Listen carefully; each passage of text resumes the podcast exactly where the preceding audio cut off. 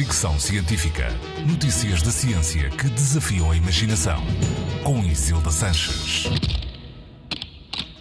Um novo teste de ADN poderá identificar 18 tipos de cancro na sua fase inicial.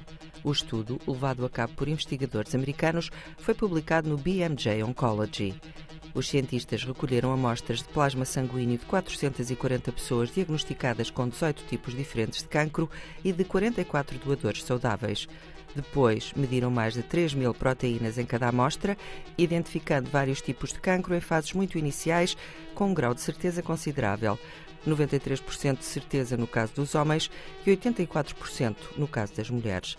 Face a estes resultados, os investigadores acreditam que os sinais das proteínas do cancro podem ser específicos do sexo, apesar das limitações, nomeadamente o facto de ter sido feito com uma amostra bastante pequena, o estudo está a ser encarado com otimismo porque pode revolucionar a forma como se detecta cancro, salvando assim vidas.